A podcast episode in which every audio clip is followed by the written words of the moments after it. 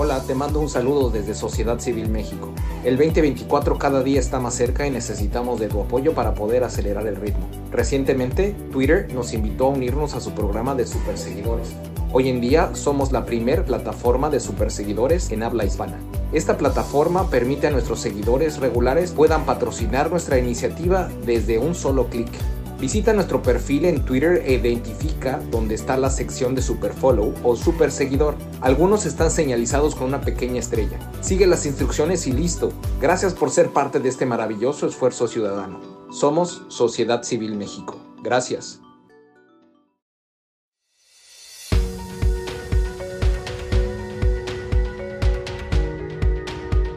Bienvenidos al espacio de Sociedad Civil México donde propiciamos el diálogo y el debate ciudadano.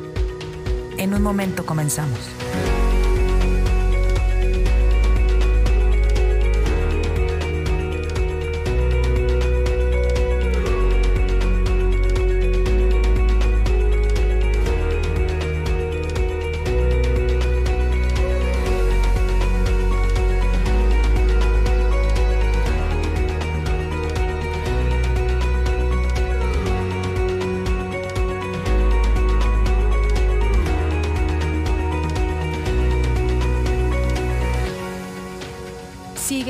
Nuestras redes sociales. Estamos presentes en Twitter, Facebook, Instagram, TikTok, Spotify y YouTube. Encuéntranos como arroba SocCivilMX.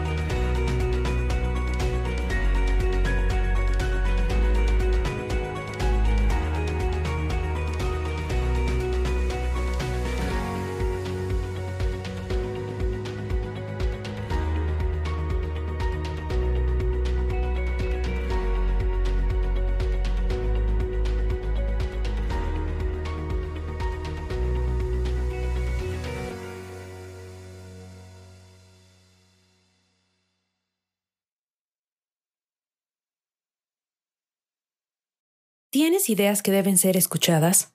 Este es tu space. Mantente al pendiente de nuestros foros. Compartamos propuestas y soluciones de ciudadano a ciudadano. Muchas gracias, gracias por estar aquí, de verdad. Apreciamos mucho su presencia y esperamos que por favor nos puedan ayudar compartiendo este, este espacio que es de todos nosotros, es tuyo, es mío, es de todos nosotros. Y vamos a empezar eh, eh, pidiéndoles, por favor, eh, comenten en la parte inferior derecha, hay una burbujita para que pongan algún comentario. El algoritmo de Twitter de esta manera lo, hace público y lo comparte eh, con los usuarios de la red social. Y en la parte superior derecha eh, van a ver una flechita también y un triangulito para que puedan compartir este espacio en sus grupos de WhatsApp, Telegram o en otras redes sociales, en Facebook, para que podamos podamos hacer que lo que se escuche el día de hoy, que van a ser temas muy interesantes, ahorita vamos a entrarle, eh, llegue más lejos. Y como lo hacemos en cada uno de nuestros eh, foros Sociedad Civil México, vamos a empezar con nuestro oficio legal o disclaimer. Este es el foro Sociedad Civil México, es el espacio de la Sociedad Civil México. Todas las opiniones mencionadas en estos foros son personales y pertenecen a quien las expresa, por lo que no representan la opinión de nuestra organización y o comunidad. Sociedad Civil México no está asociada con ningún partido político y no recibe ningún tipo de apoyo económico de ningún partido político.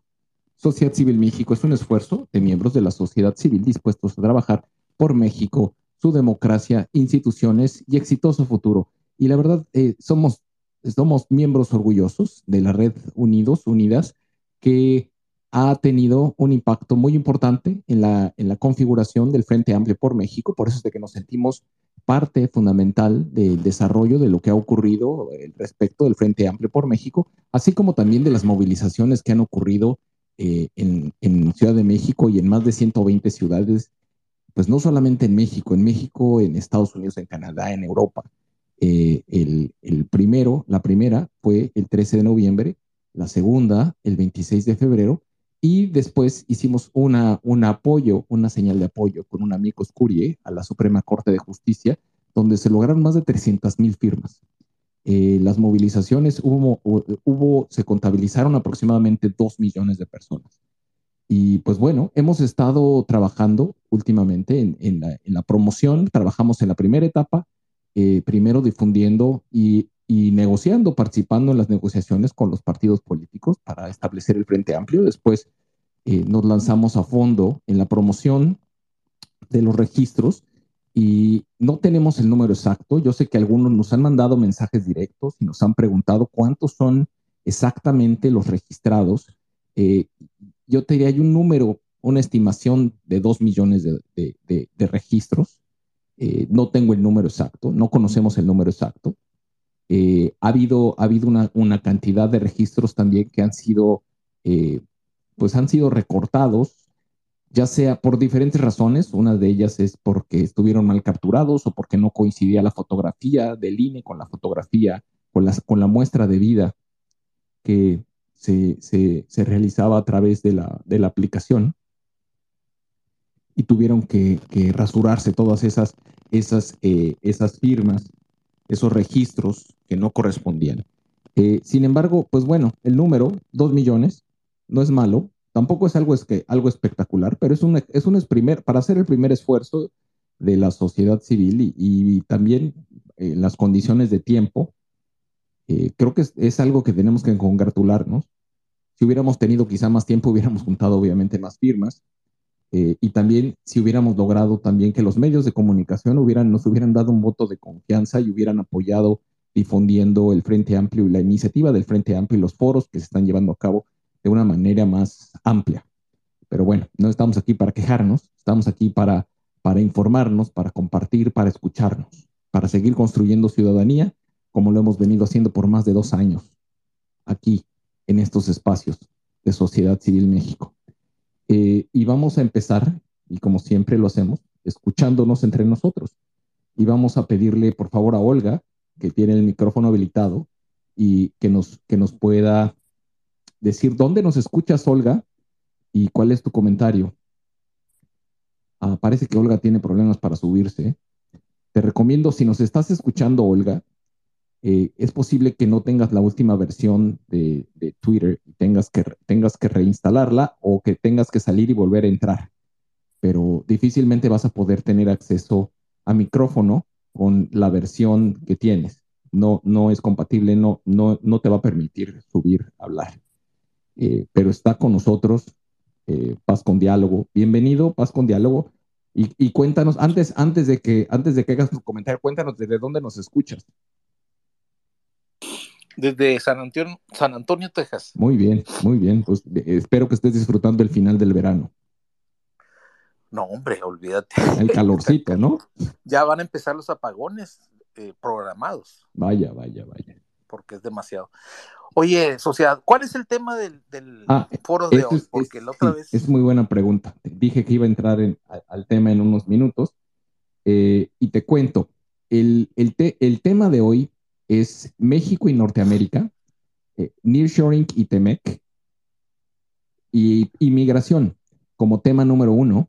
El tema número dos es México y Latinoamérica, alianzas populistas. Y número tres, ¿por qué preocuparnos por la geopolítica y dónde queda México en el contexto de China, Rusia, la Unión Europea, Gran Bretaña, la Unión Europea y Ucrania? De estos tres temas eh, se, a través de, y espero que hayan participado todas y todos los que están aquí, lanzamos un Google Docs y les pedimos que nos, que nos dieran retroalimentación, que nos dijeran qué temas querían incluir dentro de estos tópicos para formular una pregunta. Hubo más de 140 aportaciones, los cuales, las cuales queremos agradecer, de verdad, eh, tuvo una muy buena respuesta. Y a través de, de, un modelo de inteligencia artificial tomamos esa, toda esa información y, y generamos tres preguntas. Esas tres preguntas consideran obviamente la participación y los temas que tuvieron mayor incidencia entre todas las 140 y tantas participaciones. Y para el tema, el tema número uno, México y, Norteamérica, Nearshoring y Temec, la pregunta fue, y es la que formulamos y la que esperamos salga en la tómbola y se les presente a, los, a, las dos aspirantes.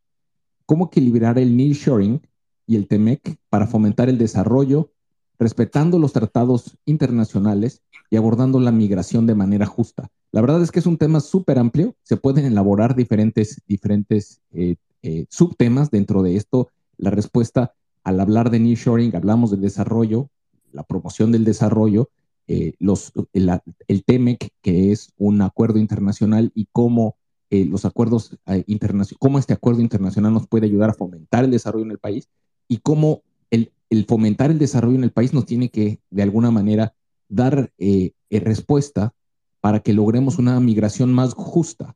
Inmigración, y creo que, creo que tenemos que entender el concepto de migración desde el concepto de los migrantes que llegan a México y como los migrantes que llegan a Estados Unidos, que forman parte de la región norteamericana, que es el primer tema, México y Norteamérica. Eh, el, el, tema número dos, México y Latinoamérica, que es, la, que es la parte sur, digamos, de México hacia el sur, eh, la pregunta, y otra vez con las 140 y tantas respuestas que recibimos, es cómo enfrentar la pregunta que se formuló y que se mandó para el, foro del día de hoy, cómo enfrentar las alianzas populistas en Latinoamérica y mantener el liderazgo, liderazgo sustentable en la región. Fue muy interesante ver que la mayoría de las, de las, de los cuestionamientos, lo que la gente comentaba, es, es la preocupación que existe por los, por los liderazgos populistas eh, eh, los caudillos latinoamericanos eh, y, también el, liderazgo de México, que México ha perdido en, la región, producto de este gobierno que pues no mira hacia afuera y, se la pasa mirando hacia adentro. El tema número tres, ¿para qué preocuparnos por la geopolítica y dónde queda México en el contexto internacional? La pregunta que se formuló con las 140 y tantas contribuciones de nuestra comunidad fue cómo lograr que México ocupe un rol relevante en la geopolítica eh, mundial, considerando su posición estratégica y aliándose con diversas potencias. Aquí, aquí se hubo un gran interés por parte de la comunidad respecto de la posición geográfica que ocupa México y, y las ventajas geopolíticas que tiene al ser pues la frontera, una frontera envidiable para la mayoría de los países en vías de desarrollo con la economía más grande del mundo y, con la, y, también con un papel muy importante respecto de todos los acuerdos internacionales que tiene. México es de los países en el mundo que tiene más acuerdos internacionales. ¿Cómo potenciar esos acuerdos internacionales y que terminen reflejándose en mejores condiciones de vida para los mexicanos en México? Eh, creo que son temas interesantísimos, al menos para mí, eh, que, espero que, que, sean, que sean seleccionados dentro de la tómbola, como lo hemos visto en los otros foros, la tómbola, hay tres tómbolas, una de participación de especialistas del tema, de los tres temas, en este caso. Eh, hay una tómbola donde hay aportaciones por parte de la sociedad civil, que es donde nosotros vamos a participar y vamos a competir junto con otras eh, organizaciones y, grupos de la sociedad civil en, esa misma tómbola. y van a estar nuestras tres preguntas. Y después hay una tómbola de, donde, donde los que están moderando el foro eh, depositan sus preguntas. Entonces, eh, pues esperamos que, nos toque y que podamos, que alguna de nuestras tres o las tres preguntas sean las que sean parte de este foro.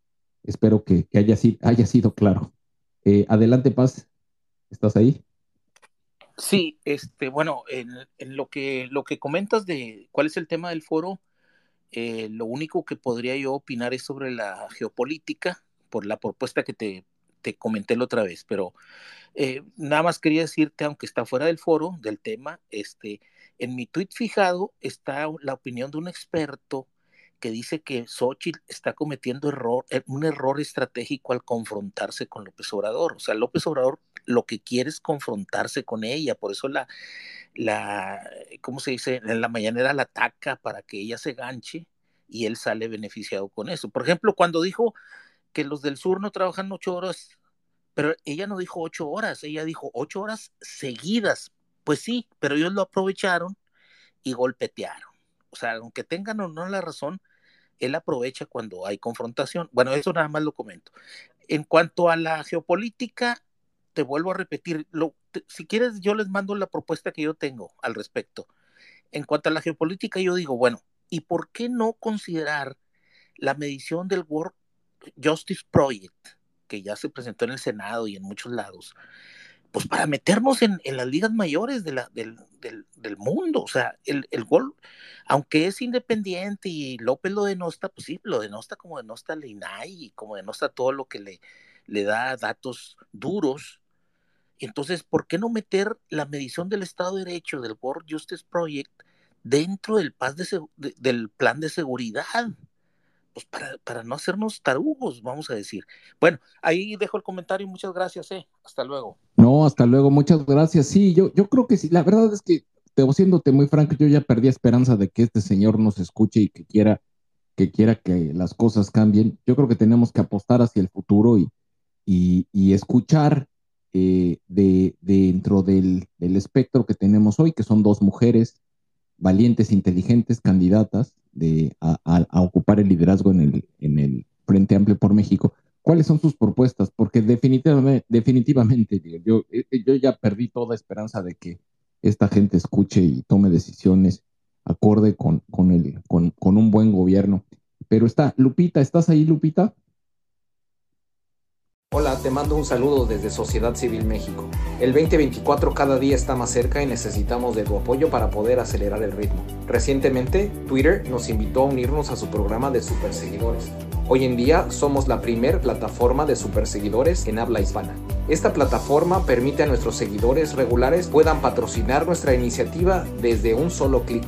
Visita nuestro perfil en Twitter e identifica dónde está la sección de Super Follow o Super Seguidor. Algunos están señalizados con una pequeña estrella. Sigue las instrucciones y listo. Gracias por ser parte de este maravilloso esfuerzo ciudadano. Somos Sociedad Civil México. Gracias. Lupita. Lupita R. Parece que no nos oye, pero está Luis. ¿Estás Luis? Luis, ¿estás tú ahí? Sí, hola, ¿qué tal, sociedad? ¿Me escuchas? Adelante, te escuchamos. Ah, sí. Bueno, pues ah, ahora sí que ligando eh, lo del debate pasado de educación y en temas de geopolítica y en el contexto del nearshoring, este, a mí me parece muy valioso lo que está haciendo esta, eh, lo que ha propuesto Xochitl. Por ejemplo, uh, nomás para comentarles, actualmente, al menos medido aquí en Jalisco, donde, donde estamos, este, donde estoy yo, eh, pero en general se tiene un déficit de, ingenieros como de unos 30 eh, mil ingenieros. Este. Entonces, hay una, urgencia y sobre todo, em, igual de todos, pero sobre todo en la parte de, tecnologías de la información. Entonces, hay un problema sobre la falta de talento. Entonces, aquí en Jalisco me dio, me dio mucho gusto que Xochitl se haya reunido con el Faro, este, independientemente de, la conveniencia o no, si, si puede unirse o no pero aquí se está haciendo mucho el esfuerzo para tratar de capacitar lo más rápido posible este capital humano, gente, eh, sobre todo por la mente factura, que es lo que está mencionando mucho esta ¿no? Entonces, este, fue una tristeza que este gobierno no, no le quiso meter. Este, había una, había una pequeña luz de esperanza cuando se supone que Tatiana Cloutier iba, estaba trabajando para traer algo sobre la industria de semiconductores este, para solamente como contexto, Estados Unidos le está metiendo demasiado, de manera estratégica, muchísimo dinero para traerse eh, gran parte de la industria de manufactura de circuitos integrados, ¿no? Entonces, eh, Xochitl acaba de tener una plática en la, en la Universidad de Guadalajara, e interesante, invitaría que lo, que lo escucharan, pero va por ahí, es lamentable que este, Corea del Sur en los 80s, 90s casi tenía el mismo PIB que México, y, pero estoy esperanzado a que este Frente Amplio, más allá de una cuestión política, pueda generar este, una cuestión de un proyecto en donde podamos hablar de un proyecto de, nación de, de, 30 años ¿no? para México. Desafortunadamente tenemos, este, hemos tenido gobiernos que piensan de 6 años en 6 y si queremos aprovechar lo del nearshoring o en esta cuestión geopolítica, pues tenemos que pensar más allá de, de, dos sexenios, yo diría, ¿no? Entonces creo que por eso estoy muy esperanzado en, esta, en, la parte de que la sociedad esté poniendo los dedos en, puntos es muy específicos en lo cual los políticos se deben de, enfocar, ¿no? Como que la sociedad civil está poniendo, eh, está influyendo mucho en la agenda, en la agenda y, y sobre todo ojalá que pueda este, influenciar más en la parte de la agenda geopolítica, ¿no? Ese sería mi comentario. No, tienes toda la razón y es, es, aquí lo hemos dicho muchas veces, la oportunidad que presenta el nearshoring, de verdad, no, no la vamos a volver a ver en una generación. Si no la capitalizamos, no la vamos a ver porque la reconfiguración de las cadenas productivas, la proveeduría de Asia que está migrando a otros lugares, estamos, eh, eh, estamos en una oportunidad de oro si tuviéramos la infraestructura y la energía limpia suficiente para poder capitalizarla y generar esos empleos que son de alta tecnología que van a demandar precisamente esos ingenieros a los que haces tu referencia. Eh, México hoy en día está graduando más ingenieros que Alemania. Te voy a repetir, México hoy en día está graduando más ingenieros que Alemania. De hecho, hay muchos ingenieros alemanes que saliendo de la universidad eh, entran a trabajar a empresas alemanas en México y terminan llevándoselos a Alemania, porque no hay suficientes, tampoco suficientes ingenieros en Alemania. Y la calidad de la ingeniería mexicana, con todas sus deficiencias educativas que existen, porque sí existen, eh, resulta ser bastante buena. y, el mexicano tiene esa habilidad para poder ser creativo con la, y, jugar, diría yo, con la escasez de los recursos. Y eso, eso es una oportunidad que si no capitalizamos, podemos terminar perdiéndola eh, si no tenemos la infraestructura para poder atraer la inversión que genere los empleos y que desarrolle esos, esos talentos, que al final de cuentas nos permitan exportar no productos, sino mentes, ingenio, creatividad, mente factura. Adelante, Luis. Sí, eh, agregando un poco eso, este, te comento, por ejemplo, varios compañeros que han estado enfocados en la parte de ingeniería, más en la parte de, diseño de circuitos integrados. Tristemente no existe ahorita el, ecosistema aquí en México que donde se puedan incursionar, ya sea para generar una empresa de alto valor agregado de, en cuestión tecnológica, no existen los incentivos. Desafortunadamente, este, eh, este gobierno le dio en la torre al INADEM, a ProMéxico, y no hay forma, eh, no, hay, no hay nada. o sea, sí hay la capacidad, pero desafortunadamente muchos colegas se han ido a Estados Unidos. Bueno por ellos, pero desafortunadamente tenemos mucha fuga de talento. Entonces, se generan muchos ingenieros pero por ejemplo para em, grandes empleos de, alto valor agregado no se pueden quedar, no se quedan aquí porque no existe, no, hay, no hay un ecosistema tanto de empresas este, donde se puedan quedar, ¿no? Eh, o simplemente para generar un círculo virtuoso de, generación de startups aquí mismo en México. Eh, me gusta mucho la, visión que en, lo particular que tiene Xochitl en esta parte sobre todo que, va, en ese sentido, ¿no? De tratar de generar, tener una visión de más de, oye, ah, lamentablemente Alfonso Romo al inicio del sexenio dijo, oye, pues si no hay la tecnología, pues la compramos, ¿no? Entonces este, este gobierno nunca ha creído en la generación de talento para generar ah, algo sustancial aquí en México, ¿no?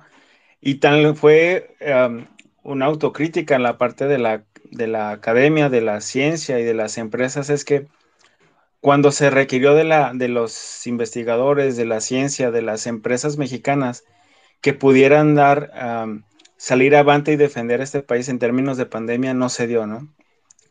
La vacuna de la, famosa patria o, los famosos este, respiradores artificiales o cualquier reto tecnológico que hubiera requerido hacerse aquí no pudimos salir adelante, no, hubo la cadena de suministros ni de empresas que pudieran generar algo y ayudarnos con este problema, ¿no? Entonces, pero bueno, ojalá, como dices, es, una oportunidad y ojalá México pueda aprovecharla, ¿no? Gracias, sería todo. No, a ti, a ti, muchas gracias. Pues es que sí, la verdad es que es, eh, nos hemos convertido en un país campeón en perder oportunidades de desarrollo. Y es una lástima.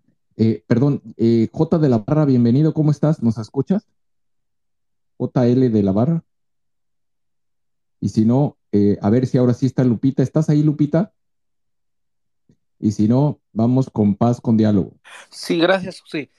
se me olvidó ahorita el, tercer tema que, te, te, quería comentar. Mira, este, e, estar orgulloso de las remesas es negativo para el país. O sea, eh, el hecho de que estén mandando remesas, independientemente de que están relacionadas con el narco ahorita, pero las remesas indican que muchos mexicanos están saliendo de México.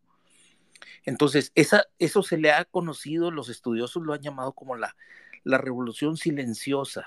El, el, mexicano cuando ve que el país no tiene las libertades o la, el desarrollo, se agarra su mochila y se despide de su familia y se viene a Estados Unidos. Entonces, este, eso es parte de lo que pueden tratar hoy.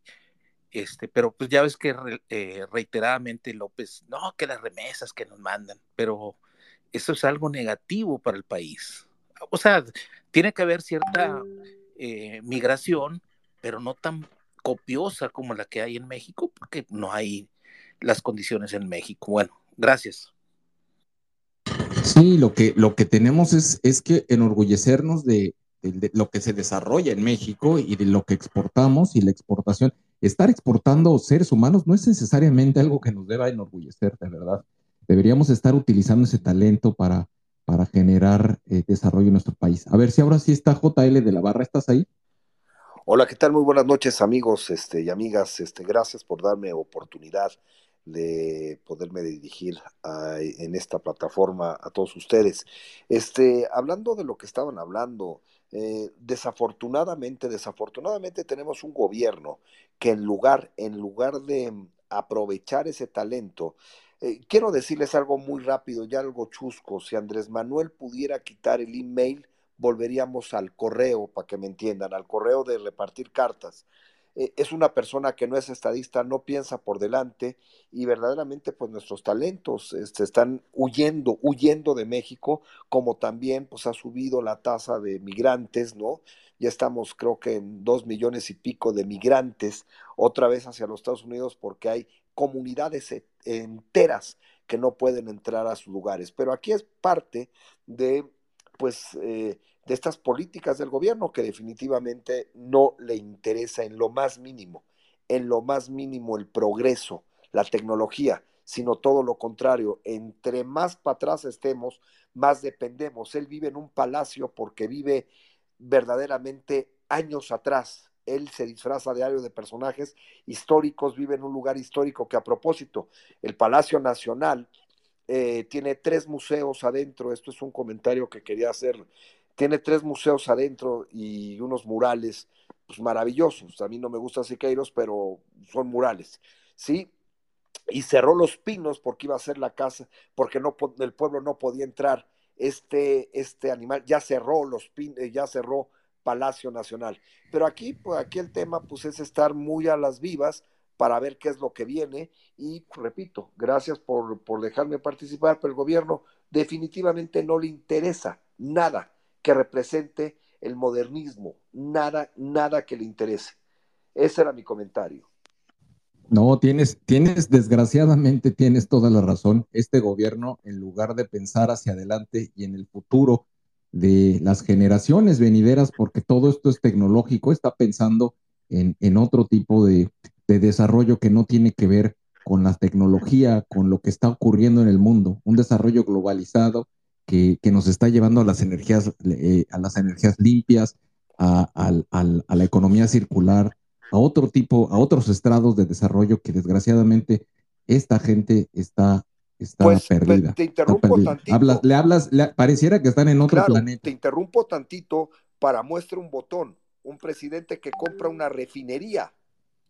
Claro, se le están vendiendo porque va a dejar de ser negocio, si no, no la venderían. ¿sí? Pero una persona que compra una refinería, en lugar de apostar a los coches híbridos, este, bueno, eso ya te da el perfil. Una persona que se atrevió a decir que el campesino tenía que volver a picar. ¿De Xochitl Galvez? Perdón, es que nos acaban de, aventar el audio. Perdón. No te escucho, ya. se están presentando. Vamos a iniciar.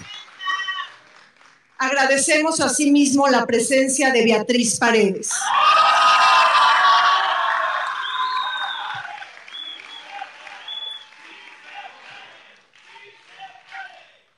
Natán, qué gusto saber que estamos compartiendo esta mesa de moderación. Gracias, el gusto es mío, querida Reina. Estamos seguros que este ejercicio de intercambio de ideas será muy enriquecedor a propósito de abordar las claves de México con el mundo, el lugar que nos corresponde en la geopolítica y economía global y el modelo de inserción internacional que tenemos que privilegiar cuando México es la quinceava economía del mundo, la segunda de América Latina y además somos un país envidiable por nuestra posición geográfica estratégica. México es una tierra de contrastes y confluencias. Es la encrucijada entre América del Norte y América Latina y se tiende como puente hacia la cuenca del Asia-Pacífico. México no puede limitarse a ser un mero espectador en el juego global. En un mundo interconectado es imperante adoptar un activismo internacional propositivo, porque en este gran banquete de naciones solo hay dos opciones, o estamos sentados a la mesa tomando decisiones o nos encontramos en el menú. Así es, Natán, un foro de gran importancia porque el mundo ha cambiado y México no puede escapar a las tendencias internacionales. Ante nuestros ojos, el mundo corre a un ritmo veloz y desenfrenado. Estamos en medio de guerras, de pandemias, de amenazas nucleares, de crisis económicas, de desastres humanitarios, de negocios globalizados que se acompañan con la desigualdad social, la disrupción tecnológica y el desafío del calentamiento global, como lo dijo el secretario general de Naciones Unidas, ya estamos presenciando una evolución global. Y todo esto, Natán, ocurre al mismo tiempo y de manera desordenada. Y cuando Estados Unidos y China están insertos en una ascendente carrera geopolítica y económica y en donde están buscando disputarse el liderato y la superioridad mundial. No podemos tener una mirada perdida del mundo, no podemos tener una mirada desatendida de lo que está ocurriendo ante nuestros ojos. Todo esto, aunque no queramos, nos impacta, nos incide y nos afecta a todos los mexicanos. Así es, vivimos en un momento histórico en el que las mujeres no solo aspiran a cargos políticos, sino que demuestran con valentía y determinación que pueden liderar y transformar sociedades. Vengo de una familia matriarcal donde las mujeres han sido el faro y la columna vertebral, enseñándome valores, resiliencia y la importancia de alzar la voz y ser testigo de que cuando las mujeres avanzan, el mundo avanza con ellas. Pues así es, eh, ahora eh, les pedimos a las aspirantes ser muy respetuosas con los tiempos. Eh, bueno, pues vamos a explicar esta dinámica de tiempos, Natán, por favor. Así es, agradecemos a los medios de comunicación y a las personas que nos siguen por las redes sociales del Frente y de los partidos políticos. Cada aspirante cuenta con tres minutos para su mensaje inicial. Habrá tres bloques temáticos. Cada bloque se divide en dos partes. En la primera, una bolsa de tres minutos para cada aspirante que podrá utilizar libremente. Cada aspirante recibirá una pregunta ciudadana y una de cada uno de los moderadores y tendrá hasta un minuto y medio para responder. Después de los tres bloques temáticos, cada aspirante contará con tres minutos para su mensaje final. Recordemos que los turnos fueron sorteados con anterioridad y que siguen un modelo secuencial. Nuestro papel como moderadores será facilitar el desarrollo de esta reunión de acuerdo con las reglas establecidas. Así es, eh, Natán, y aspirantes de forma visible se muestran los contadores del tiempo para los participantes, para las participantes, los moderadores, el público que nos acompaña esta noche de forma presencial, pero también de manera virtual. Y bueno, como siempre, pues saludamos a los medios de comunicación. Ahora iniciemos con un primer mensaje, el mensaje inicial por tres minutos y por orden de sorteo le toca el, el turno de la palabra a Xochil Gálvez.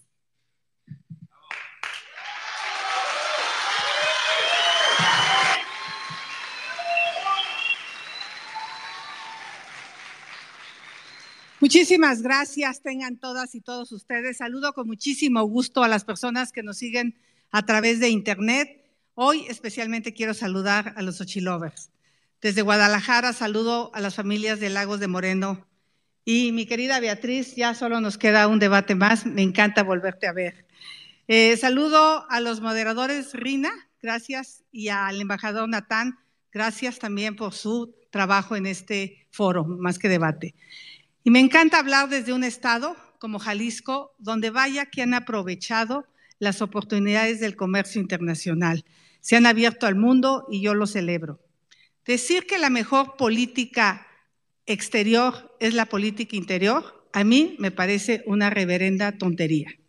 Hemos perdido relevancia e influencia en el mundo. Hoy el mundo es bipolar. En un polo tenemos a China y en otro polo tenemos Estados Unidos. Estamos viviendo una de las revoluciones tecnológicas más importantes en las últimas décadas, solo comparable con la revolución industrial.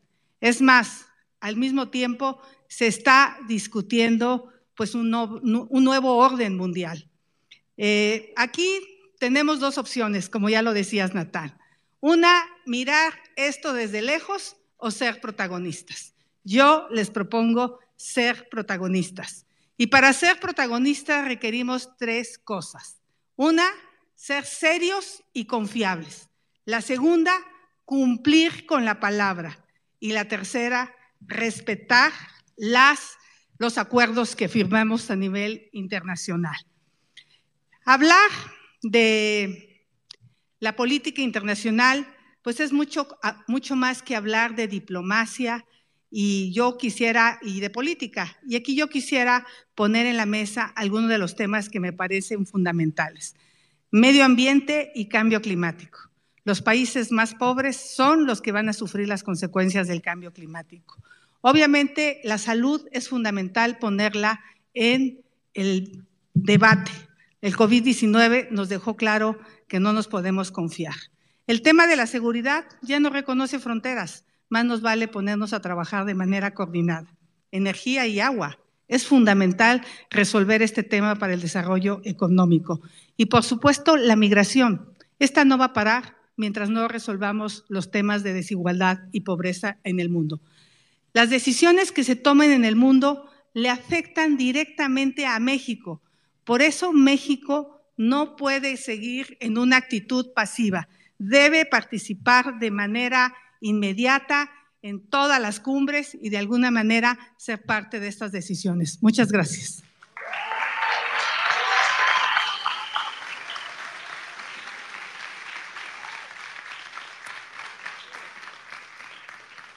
Beatriz, es tu turno hasta por tres minutos de este mensaje inicial.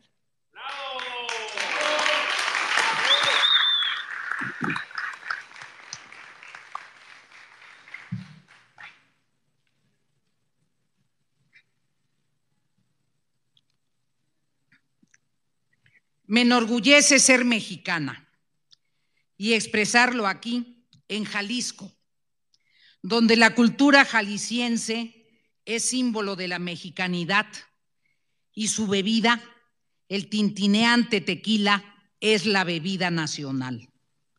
También timbre de orgullo ser compatriota de don Alfonso García Robles, de Favela, de Estrada, de Gilberto Bosques, de Rabasa, de Castañeda Álvarez, de Sepúlveda, de esa playa de, de diplomáticos forjados en el servicio exterior mexicano, tan golpeado en esta administración, servicio civil de carrera que evidencia cómo es necesario e indispensable tener una política exterior de Estado. De eso se trata, de que México en el mundo se identifique por tener una política exterior de Estado. México es y ha sido desde siempre presencia esencial en el orbe. Fuimos claves en la primera gran globalización, en los siglos XVI y XVII, donde los recursos de la Nueva España fueron el soporte de la metrópoli de ese imperio en donde jamás se ponía el sol.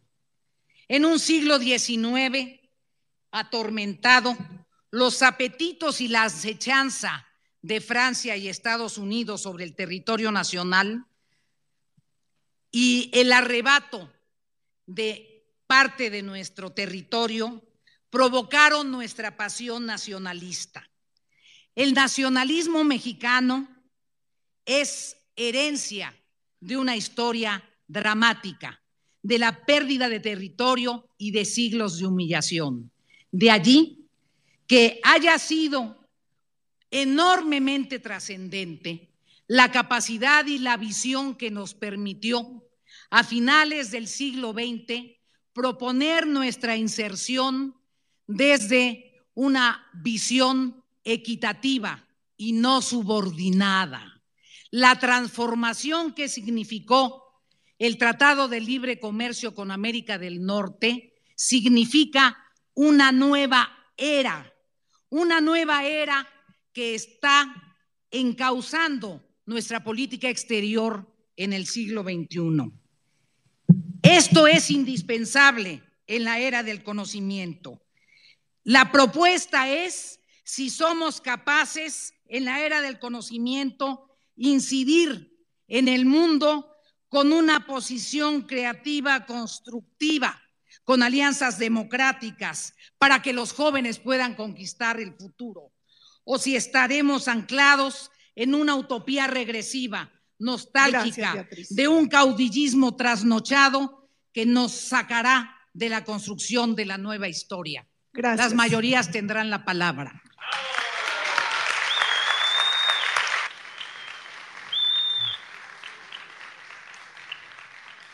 Gracias, Beatriz, por este mensaje inicial. Iniciemos entonces con nuestro primer bloque temático de esta noche para abordar la relación más importante de México con el mundo, Norteamérica, siendo Estados Unidos nuestro primer socio comercial, nuestra frontera más grande compartida, nuestra diáspora más nutrida en el exterior, alrededor de uno de cada diez mexicanos radica en Estados Unidos, y una vecindad que ha dado lugar a una relación que por supuesto genera riqueza y prosperidad, pero también se ha dado bajo una dinámica muy ambiciosa de temas, de actores, de dimensiones, pero que también ha estado caracterizada por ser una relación históricamente muy compleja, muy difícil y asimétrica, sobre todo asimétrica, que ha oscilado entre fases de cooperación y de, conflicto. Recordemos que más del 70% del PIB de México está vinculado y relacionado con el comercio exterior y que alrededor del 80% de las exportaciones mexicanas se destinan a Estados Unidos. Se trata de una relación interméstica, en donde las interdependencias y anclajes se determinan por la geografía. Imagínense, gracias al TEMEC, comerciamos en promedio 3 millones de dólares por minuto entre México, Estados Unidos y Canadá, según lo establece Banjico. Y a propósito de Canadá, sería una omisión no referirnos al exitoso programa de trabajadores agrícolas temporales. Por otro lado, se abren grandes desafíos en la agenda de seguridad con Estados Unidos. Sobran los ejemplos, seguridad en la frontera, tráfico de armas, tráfico de drogas, tráfico de personas, y ahí también se apunta la crisis de salud en Estados Unidos por el fentanilo, considerado por la Unión Americana como un asunto de seguridad nacional. En resumen, aspirantes, Natán, pase lo que pase en Estados Unidos, le afecta a los mexicanos y pase lo que pase en México también incide y afecta a los estadounidenses. Considerando entonces que actualmente la relación de México con América del Norte está a toda prueba, procedamos a escuchar las ideas de las aspirantes a coordinar el Frente Amplio por México.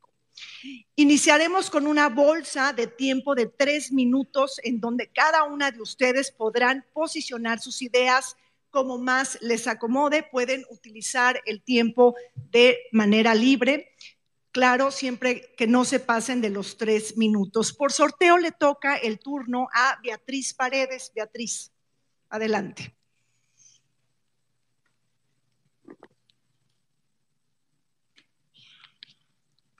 Tres minutos para la relación más importante de México. Bueno, eh, yo no quisiera eh, ahondar en el tema del nearshoring eh, porque lo hemos abordado en los foros pasados de distintas ópticas, en el de política económica, lo hemos abordado desde los aspectos comerciales. Es evidente que es una extraordinaria oportunidad, es indispensable resolver los temas de infraestructura, es esencial desarrollar una estrategia de lobismo y lo fundamental, cumplir nuestros compromisos en tratados internacionales, como aquí ya se dijo, y dar certidumbre jurídica y resolver la problemática de energía, idealmente a través de energías limpias. Desde luego, toda una estrategia educativa y de formación de los recursos humanos. Me quiero referir a lo que considero es la problemática más compleja en este momento de nuestra relación, y es la enorme desconfianza que hay en materia de seguridad. De seguridad estratégica en los aspectos de seguridad nacional y en lo que ha sido una relación muy accidentada en la cooperación en torno a los grandes temas de control y de prevención del crimen organizado. No podemos ignorar y no podemos negar que la producción de fentanilo es uno de los gravísimos problemas que afectan al continente americano.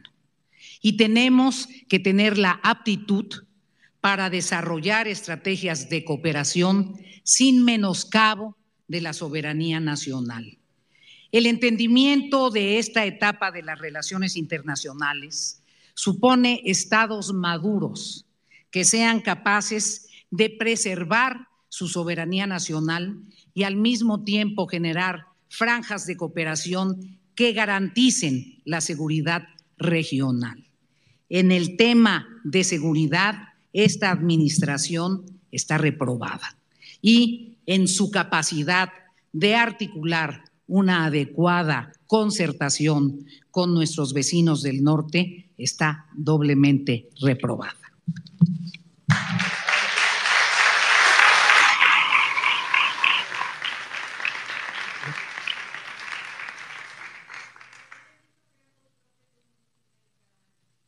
No, en este momento estamos en la bolsa de tiempos de tres minutos y ustedes tienen como aspirantes la oportunidad de manejarlos libremente. Las preguntas ciudadanas sí son por un minuto y medio.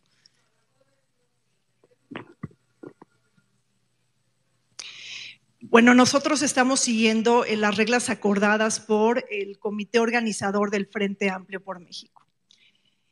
Eh,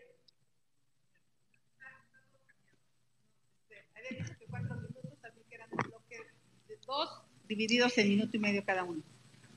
Bueno, Beatriz, eh, que le restan 32 segundos en esta bolsa de tiempo que tiene libertad para manejarla. Ahora le, da, le damos el turno a Xochil Gálvez. Tienes tres minutos, Xochil, para posicionar eh, tus ideas sobre este tema de México y Norteamérica. Muchas gracias. Yo regresaría al tema del el mundo bipolar. No hay duda. Hoy tenemos un polo que se llama China y otro polo que se llama Estados Unidos. Y esto no sucedía desde la caída del muro de Berlín en 1989. Eh, y aquí yo quiero ser muy, muy clara porque México es parte de Norteamérica. Y les voy a explicar por qué no nos podemos equivocar. Geográficamente, porque tenemos 3.200 kilómetros de frontera y hay 12 millones de mexicanos que viven en Estados Unidos que nacieron en nuestro país. Económicamente, ya lo dijiste, el 80% de nuestras exportaciones son con Canadá y Estados Unidos y también tenemos 80% eh, de turistas vienen de Canadá y Estados Unidos. Tenemos 1.5 millones de personas de Canadá y Estados Unidos que viven en México. Tecnológicamente tenemos cadenas de suministro integradas y logísticamente tenemos 41 cruces fronterizos donde pasan millones de personas y sobre todo transporte para llevar mercancías. Y aquí no nos podemos confundir, todo el mundo sabemos leer un mapa y sabemos dónde se ubica México. No estamos cerca de China y así es que nuestro aliado comercial tiene que ser Norteamérica. Tomemos algunas decisiones donde algunos ven problemas, yo veo oportunidades. Muchas gracias. Oye.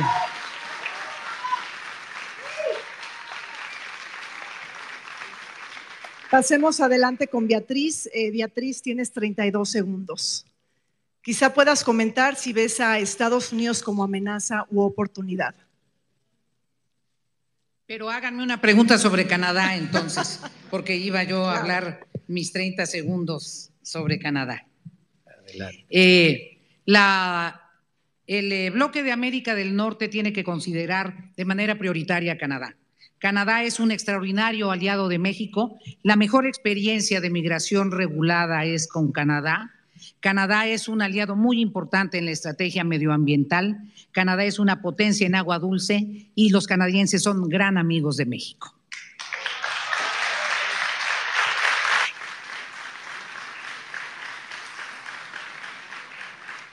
Xochitl, es tu turno, un minuto 38 segundos. Nuevamente, yo voté a favor de la ratificación del TEMEC. Lo que me parece inaceptable es que una vez ratificado, el gobierno de México haya enviado una iniciativa para cambiar el tema eléctrico.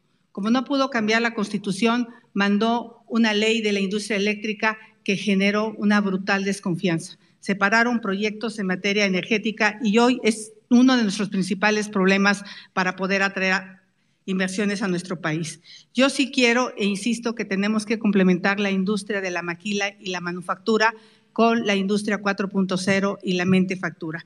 Especialmente yo tendría muchísimo interés en que vinieran a México industrias que pagan mucho mejor a los mexicanos, industrias relacionadas con la cultura, por ejemplo, con la electromovilidad, la industria aeroespacial, la industria farmacéutica, la robótica, la inteligencia artificial y especial interés, quisiera decir, en el tema de semiconductores.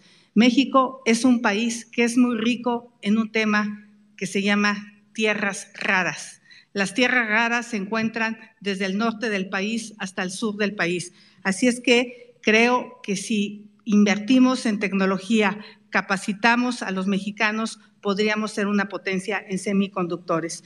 Yo no me voy a quedar sentada en Palacio Nacional a que vengan las inversiones. Voy a salir al mundo a buscar las inversiones y a decirles que México es la mejor opción para invertir y para desarrollarse. Muchas gracias.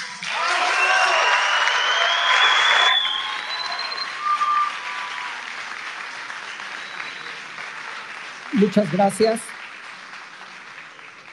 Pasamos al segundo segmento de preguntas y respuestas. Habrá unas preguntas ciudadanas que eh, Asael del equipo de producción nos apoyará para que ustedes escojan y nosotros podamos leerlas y tendrán hasta minuto y medio para contestar cada una y después eh, procederemos a las preguntas que los moderadores les formularemos. Eh, por los turnos establecidos, por favor, Asael, la primera pregunta para Xochitl Galvez.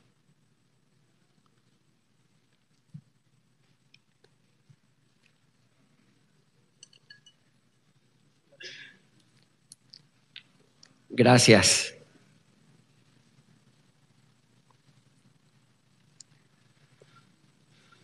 La pregunta ciudadana. México y Norteamérica, el TEMEC, incluye disposiciones relacionadas con estándares laborales y ambientales. ¿Cómo podemos garantizar que México cumpla con estas disposiciones de manera efectiva? Promoviendo condiciones de trabajo justas y la protección del medio ambiente sin sacrificar la competitividad de las industrias nacionales. Tiene usted hasta un minuto con 30 segundos. Muchas gracias. Yo estoy convencida pues que Estados Unidos tiene razón en hablar de cierta descompetencia, de cierta competencia desleal, porque en muchos casos pues hay sindicatos que no hacen bien su trabajo o no se seleccionan de una manera democrática y eso ha venido a generar muchos problemas en nuestra relación eh, comercial en el mercado laboral con Estados Unidos. Yo estoy convencida que necesitamos apostarle a capital humano. Ya lo dije, necesitamos traer industrias mucho más relacionadas a la tecnología para que podamos aspirar a que los mexicanos ganen más con pura maquila no tenemos opción. El tema para mí más importante fue el capítulo ambiental. México se comprometió a proteger sus bosques. Acabo de estar en la zona Maya y realmente es doloroso ver que por la falta de un proyecto ejecutivo se ha devastado zonas que ni siquiera se han tocado para el trazo del tren. Yo nunca me opuse a la construcción del tren Maya. Lo que siempre propuse fue que se hicieran los estudios de impacto ambiental necesarios para tener pues las, los, mejor, los, los menos daños al medio ambiente. Y sé que este tema en los congresistas de Estados Unidos está atrayendo la atención para que se investigue este tema del ecocidio en la zona maya.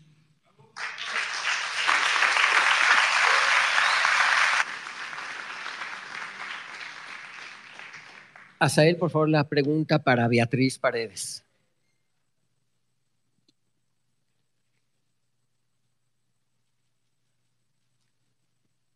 y espero que todos nos estén siguiendo por las redes sociales en este evento desde la Cámara de Comercio de Guadalajara.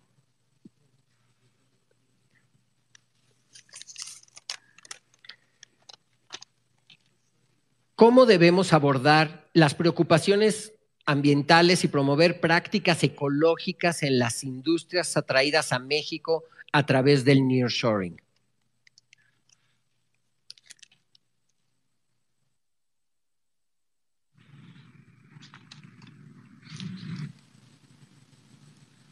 Uno de los avances de la suscripción del tratado es precisamente articular una estrategia medioambiental regional. El eh, compromiso con el medio ambiente tiene que ser universal.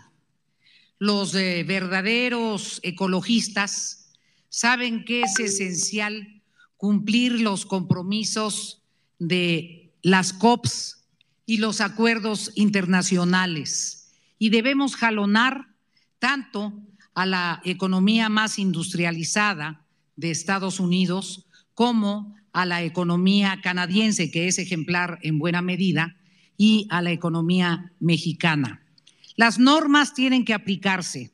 En materia medioambiental, la autoridad tiene que ejercerse, no es negociable. Y hay que apoyar con fondos de modernización a las empresas mexicanas y hay que respaldar a los productores para que también tengan mejores prácticas. Pero quiero hacer un señalamiento. Necesitamos respaldar a los pescadores mexicanos y especialmente a los pescadores del Golfo de California, porque en ocasiones hay acusaciones que no corresponden, necesitan apoyos en artes de pesca para que puedan realizar productiva y, protegiendo el medio ambiente sus actividades pesqueras. Gracias, Beatriz.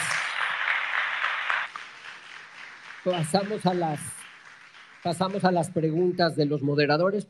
Pido poner nuevamente, tendrán un minuto, 30 segundos para responder. Me toca preguntarle a Xochitl.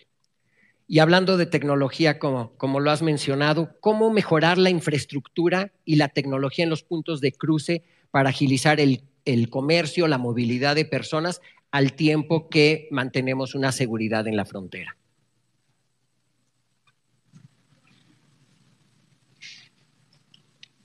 A mí me parece que llegó el momento de hablar del tema de la seguridad con honestidad, de frente y sin tapujos. Tenemos que dejar de usar el tema de los cruces fronterizos simplemente como un tema electoral. Me tocó estar en Tijuana y he visto cómo un sinnúmero de migrantes eh, guatemaltecos, hondureños, haitianos, africanos, hoy se encuentran hacinados en muchos albergues donde no reciben un solo peso ni del gobierno de México, ni mucho menos de Estados Unidos. Creo que le estamos haciendo un trabajo a Estados Unidos de retener a los migrantes. Me parece que llegó el momento de que Estados Unidos se dé cuenta que ellos tienen una demanda de 10 millones de empleos y hay una oferta interna de 5 millones de empleos. Y eso es lo que va a ser muy atractiva la migración porque hay trabajo en Estados Unidos. Creo que nos debemos de poner de acuerdo porque ellos tienen los empleos y nosotros tenemos la mano de obra. creo que podríamos hablar de un acuerdo de visas temporales de trabajo resuelva el problema y terminemos con la enorme situación que viven los migrantes en la frontera. Muchas gracias.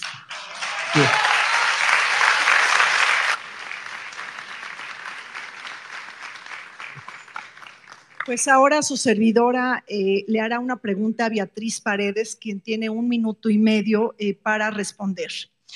Beatriz, en medio de una feroz eh, competencia geopolítica y económica entre Estados Unidos y China, ¿cómo sacar México el mejor provecho de este parteaguas internacional, de esta coyuntura histórica, pero para servir a los intereses de México y de los mexicanos de a pie?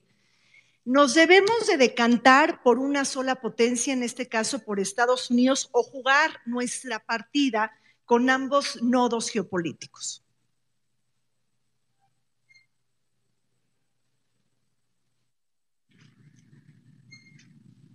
Querida Rina, yo no comparto la visión de que vivamos un mundo bipolar.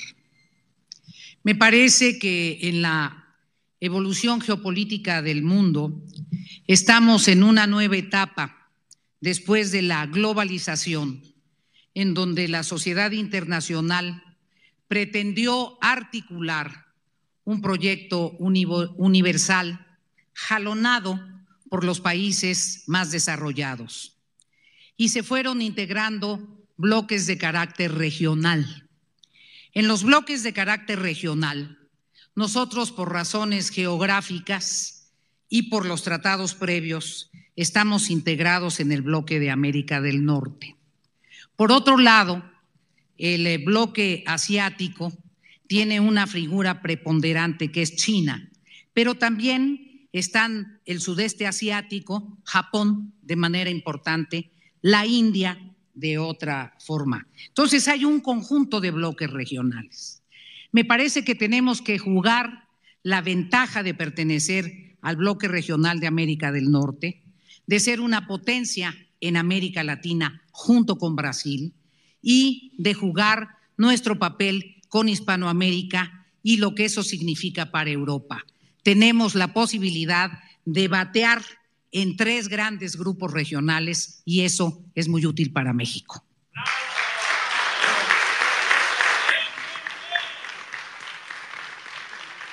Gracias.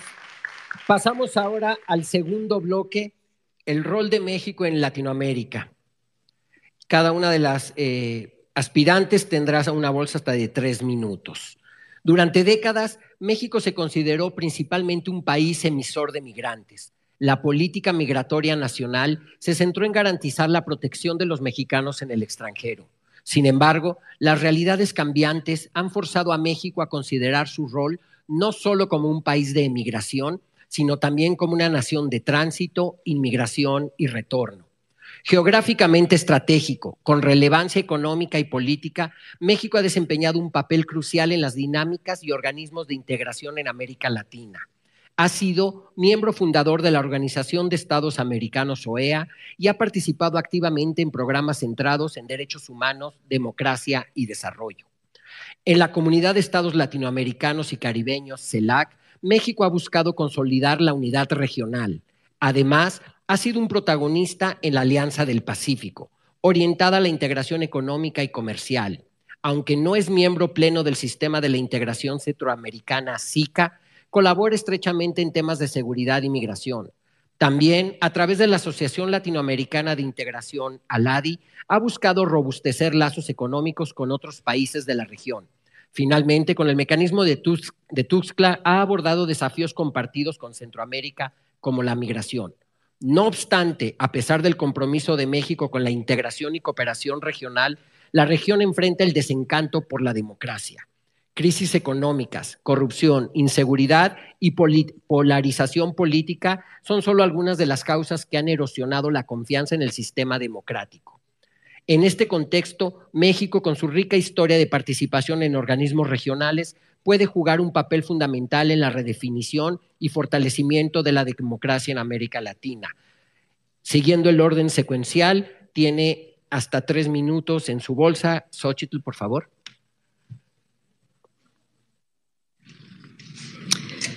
No tengo duda que nuestro corazón y nuestro cariño está con América Latina. Compartimos historia, cultura, idioma, religión. Quiero dejar claro que en México somos una democracia. Creo firmemente en los derechos humanos. Por más emotivos que sean nuestros lazos con América Latina, no debemos ser amigos de gobiernos dictatoriales.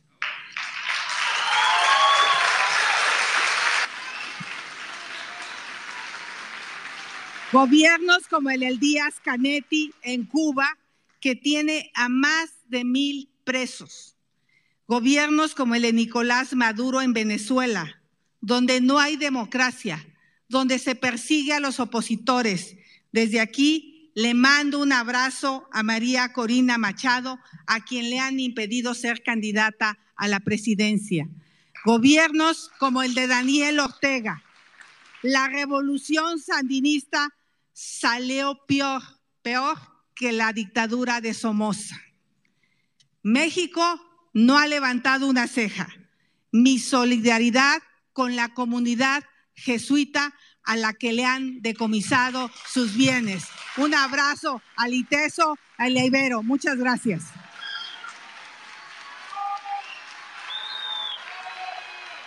Muchas gracias, Xochitl.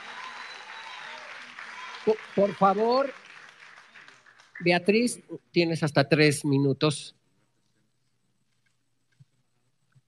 en la bolsa.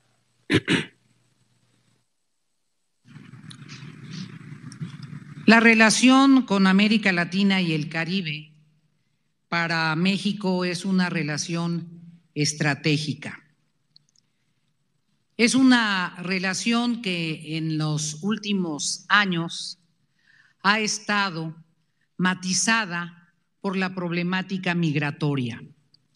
La problemática migratoria que aqueja a los países de América del Sur y de América Central ha repercutido de manera muy significativa en cuanto a la multiplicación de migrantes que utilizan nuestro territorio de tránsito.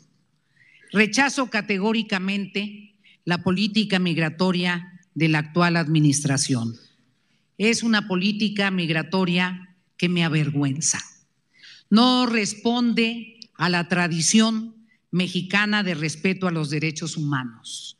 Es una política migratoria absolutamente subordinada a los designios del acuerdo que en lo oscurito hicieron con Donald Trump y que debemos exigir conozcamos todos los mexicanos. Es verdaderamente aberrante el eh, crimen que se cometió en la estación migratoria de Ciudad Juárez y desde aquí reitero la exigencia de que separen definitivamente de su puesto al titular del Instituto de Migración. Solo en un país que no respeta el espíritu jurídico después de ese accidente que realmente fue un crimen, un funcionario puede seguir en esta actividad. México tiene un conjunto de acuerdos comerciales con los países de América Latina y el Caribe. Somos la primera economía exportadora en varios de estos países. Tenemos suscrito la alianza con el Pacífico, que es un instrumento de transformación de la zona pacífica. Fuimos el país que recibió el mayor número de exilados en el momento de las dictaduras militares. Tenemos que seguir abanderando la posibilidad del desarrollo y del crecimiento de la región. Nuestro papel cultural, la importancia de nuestras instituciones educativas, el espacio de creación científica y tecnológica nos permiten jugar un liderazgo en la región que potencia nuestro rol dentro de los bloques regionales. Y el debate ideológico es indispensable darlo es indispensable exhortar al pleno respeto de los derechos humanos en todos los países de América Latina y el Caribe. Muchas gracias. Gracias, Beatriz. Xochitl, tienes todavía hasta un minuto 30 segundos. Por favor. Gracias. Bueno, primero quiero decir que eh, México y Brasil pues eran dos países súper influyentes en América Latina y creo que ahora solo queda Brasil. Les voy a contar en términos beisboleros qué nos ha pasado. El primer strike nos los dieron cuando mandamos a Jesús Seade a la Organización Mundial de Comercio.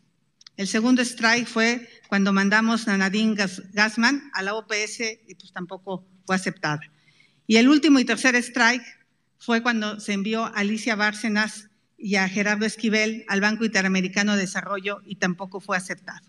Eso quiere decir que no estamos haciendo una buena política exterior. En términos beisboleros, pues poncharon al presidente en el ámbito internacional. Entonces,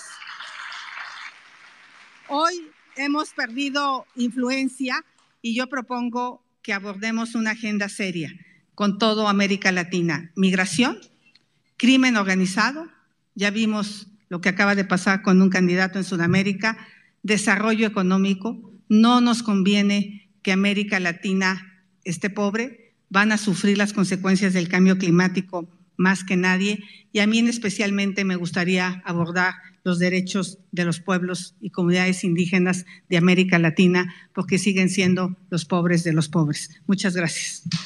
Gracias.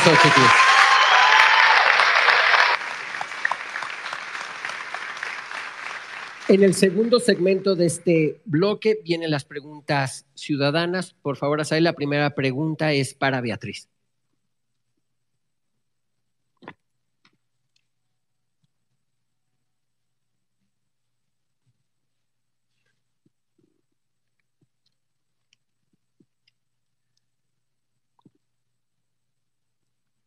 Gracias.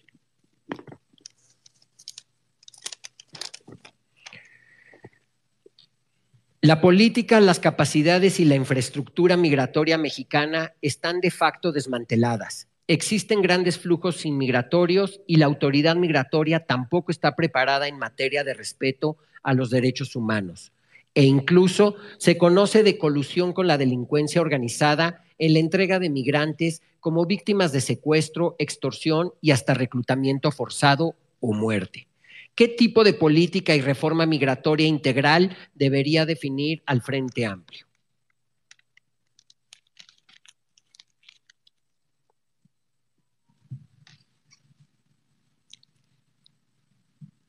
Conceptualmente, una política migratoria basada en el concepto de que la migración es un derecho humano, el derecho a la movilidad, pero que el derecho a la movilidad se debe dar en condiciones de seguridad. Y eso supone un espacio de legislación compartida de manera regional. Un gran tema es incorporar un capítulo en materia de migración al TEMEC. Y en ese capítulo también apoyar a nuestros compatriotas residentes en el exterior para que tengan seguridad social convenida. Seguridad social para todos los jaliscienses que viven en Estados Unidos y que envían remesas a México, que son el mayor rubro de ingresos en la economía jalisciense una estrategia migratoria convenida para generar migración regulada por especialidades. El ejemplo que tenemos con Canadá, con Estados Unidos. Una frontera sur segura, una frontera sur ejemplar, vigilada tecnológicamente y durísimos contra la trata de personas. Es posible hacer una legislación y tener un cuerpo especializado, no utilizar al ejército contra los migrantes. Gracias, Beatriz. Azael, por favor, la pregunta para Xochitl. Bueno, pues seguimos atentos a este cuarto foro temático regional que se celebra desde la Cámara de Comercio en Guadalajara.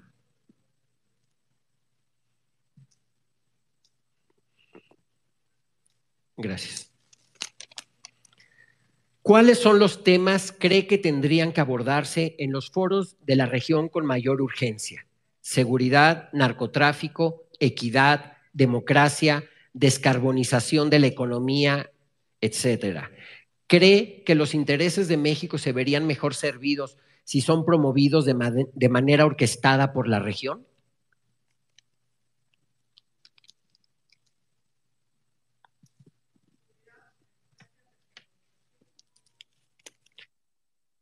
roto.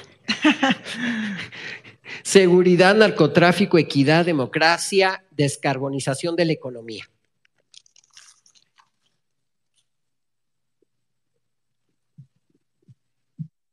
Muchas gracias. Pues es una muy buena pregunta, muy larga, pero primero a mí me parece que la democracia es un tema súper indispensable de abordar en América Latina. Me parece increíble que algunos jefes de Estado pues no condenen eh, pues todas las dictaduras que tenemos hoy en América Latina, inclusive en algunos casos la celebren. El tema de la descarbonización es clave. A mí me dio mucho gusto encontrarme a Lula da Silva como presidente electo en el Sharm el Sheikh en Egipto, en la COP27, porque ahí hizo un anuncio muy importante, que se dejaba de talar la Amazonas. Bueno, ese es un tema fundamental para toda América Latina pero eso no tiene que ser un tema de pobreza. Los bonos de carbón a nivel internacional deben ser una realidad para aquellos países que se comprometen a proteger el medio ambiente y también como los países que más contaminan son los países ricos, pues tienen que ayudar con medidas de mitigación, porque si no, el problema va a ser cada vez más grave. Obviamente, en narcotráfico, en un principio, pues ellos vinieron y luego ahora resulta que nosotros ya estamos metidos allá, entonces tenemos que hablar de ese tema y por supuesto que el tema de la seguridad, yo lo abordaría de la seguridad de los migrantes. Su servidora presentó una iniciativa de ley para derogar el artículo 97 y 98 de la ley de inmigración y dejemos de detener migrantes dentro del territorio nacional y los tratemos con, con pleno respeto a los derechos humanos. Muchas gracias.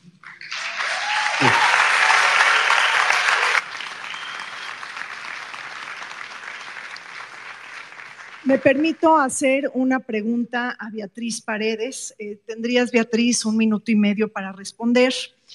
Eh, México es la segunda economía más grande de América Latina, generadora de alrededor del 25% del PIB latinoamericano. Somos el segundo país más poblado de América Latina, miembro, del, miembro de la Alianza del Pacífico, de la PEC, de la OCDE y además tenemos uno de los tres asientos latinoamericanos dentro del G20, que es el grupo de las 20 economías más industrializadas del mundo, México, Brasil y Argentina.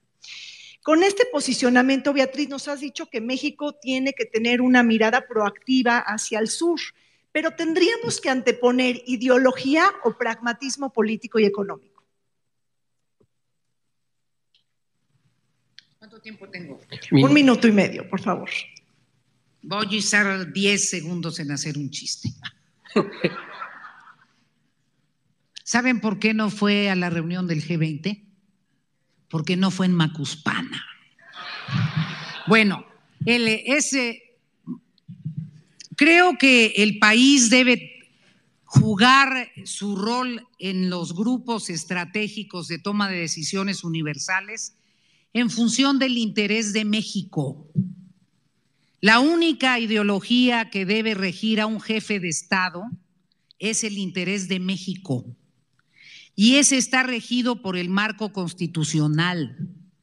Y ese tiene que ver con cómo logras promover mayores posibilidades de desarrollo, posibilidades de financiamiento barato, resolver los grandes temas para que haya infraestructura, tener una visión de desarrollo regional, resolver los problemas de las fronteras, provocar una cumbre universal sobre el tema del narcotráfico, ver cómo se está blanqueando el dinero en términos universales, ver cuál es la problemática de colocación de financiamientos para proyectos básicos contra el cambio climático, el interés de México. No es un asunto ideológico. La única ideología de un jefe de Estado mexicano es el interés de México basado en la Constitución.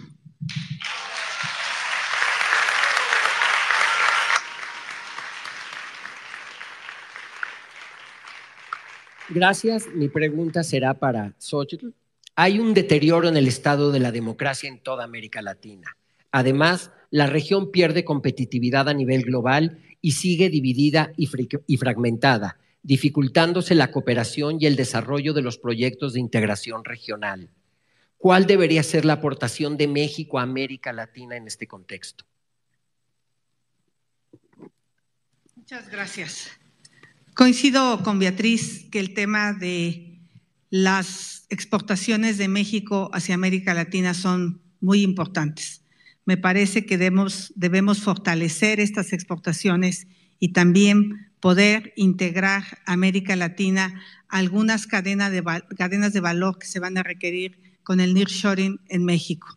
Yo creo que en ese sentido debemos de ayudar con transferencia tecnológica, con apoyos económicos muy específicos. Yo nunca me quedó claro si el programa Sembrando Vida realmente llegó a Guatemala, a El Salvador, o si simplemente fue un cuento del presidente. Pero yo sí creo que hay muchas maneras de apoyar a América Latina en temas de integración de cadenas de valor que de todas maneras en México son necesarias.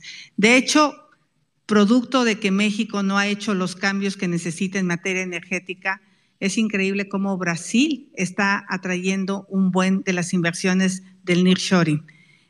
Yo trabajaría muchísimo más también pues en que se respeten los derechos humanos porque me parece que es indispensable para que otros países también lleguen a invertir en América Latina y por supuesto que para mí detener la migración no solo es eso, creo que muchos latinoamericanos podrían encontrar en México una oportunidad de trabajo. Esta región de Jalisco tiene pleno empleo. Yo ahí veo una oportunidad.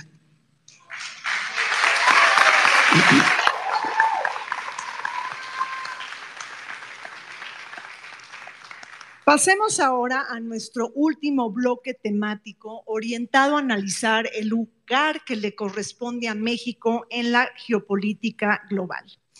El mundo se volcó en 2022 con la invasión de Rusia a Ucrania, la invasión militar más grande en Europa y el momento más delicado para la paz y la seguridad internacionales después del fin de la Segunda Guerra Mundial. La amenaza nuclear nos persigue todos los días junto con la carrera armamentista que degrada los presupuestos sociales y que alimenta un déficit en materia de cooperación internacional. Tenemos un Consejo de Seguridad de Naciones Unidas paralizado, prácticamente disfuncional, y que ha llevado a una crisis mayúscula de la máxima instancia internacional. Esta guerra ha cambiado el rostro del orden internacional y reconfigurado el esquema de las alianzas geopolíticas, estratégicas y económicas a nivel global. Precisamente hoy, Natán, habría que recordar que se cumplen los 18 meses de aquel día fatídico de la invasión de Rusia a Ucrania, que sellarán sin duda la historia del siglo XXI. Nos guste o no, México está impactado por la guerra la guerra tiene sus vasos comunicantes. Se ha generado un aumento en los precios de los energéticos y alimentos a nivel internacional. Sufrimos de una espiral inflacionaria que degrada nuestro poder adquisitivo de los mexicanos. Se han interrumpido las cadenas de suministro y de producción cuando somos una potencia exportadora. Y además, los mexicanos lamentamos esta tragedia humanitaria que le ha arrebatado la vida a miles de personas y niños inocentes.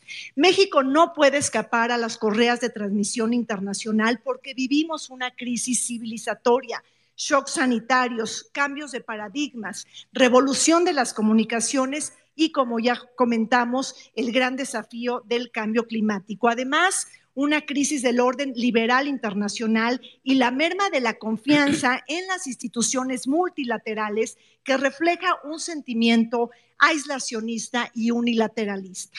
Inclusive estamos atestiguando la emergencia de nuevos polos del poder global con el sur global, China, quien promete liderar el mundo en el 2049, y la, y la India, quien ya superó ser el país más poblado del planeta y la tercera economía en Asia pero también un momento histórico y de gran optimismo porque se robustece la intención de fortalecer la voz de las mujeres en la política internacional, en la toma de decisiones públicas. Y aquí hay un ejemplo tangible. México no escapa a las tendencias internacionales. Con esto en mente, se abre una bolsa de tres minutos para cada una de las aspirantes. Bueno, pues podrán hacer uso del, tiempo como más eh, les convenga y por orden de sorteo eh, le damos la palabra, por favor, a Beatriz Paredes.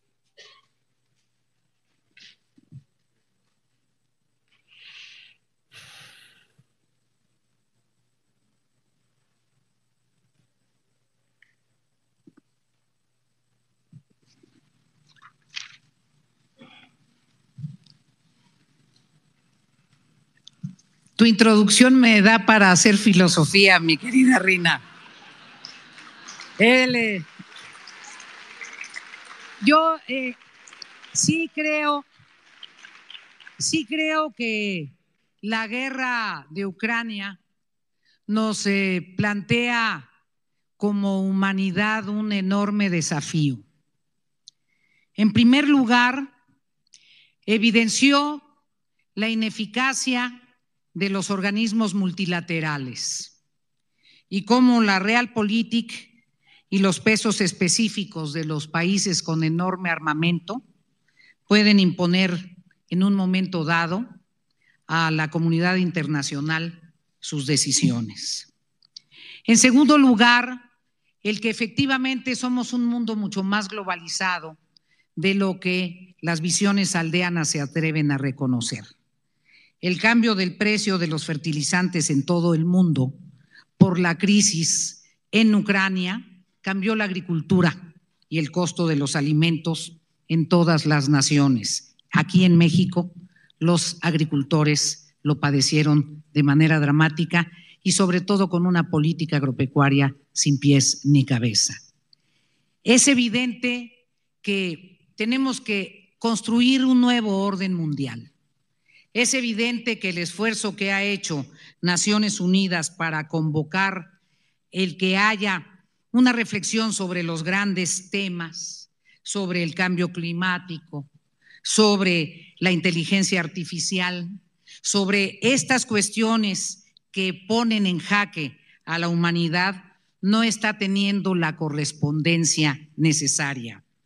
Por eso es indispensable que aquellos que estamos en el G20, Argentina, Brasil y México, podamos tener un acuerdo como región y planteemos ante el G20 la agenda de la visión latinoamericana de cómo trascender este momento.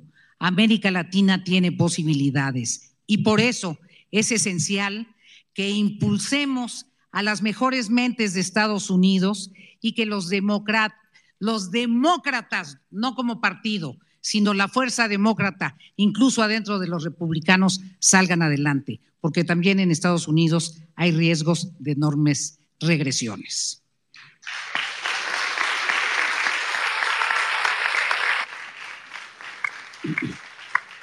Ahora le toca, eh, le cedo la palabra a Xochil Gálvez.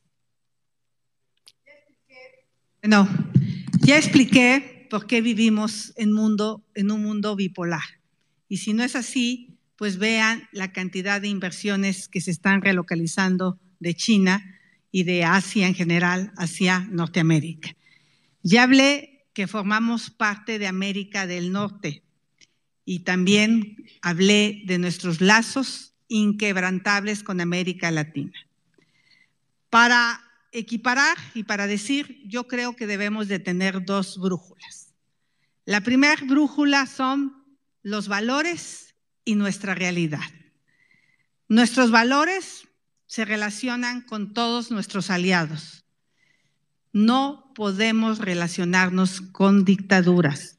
Para mí sí es indispensable el pleno respeto de los derechos humanos. Busquemos relacionarnos con países democráticos. La segunda realidad es la brújula y el pragmatismo, pues ahí está. Más del 80% de nuestro comercio es con Estados Unidos. Yo propongo que tomemos Yo propongo que tomemos decisiones correctas basadas en estos valores que les acabo de comentar y sensatas basadas en la realidad. Estamos ubicados en Norteamérica. Muchas gracias.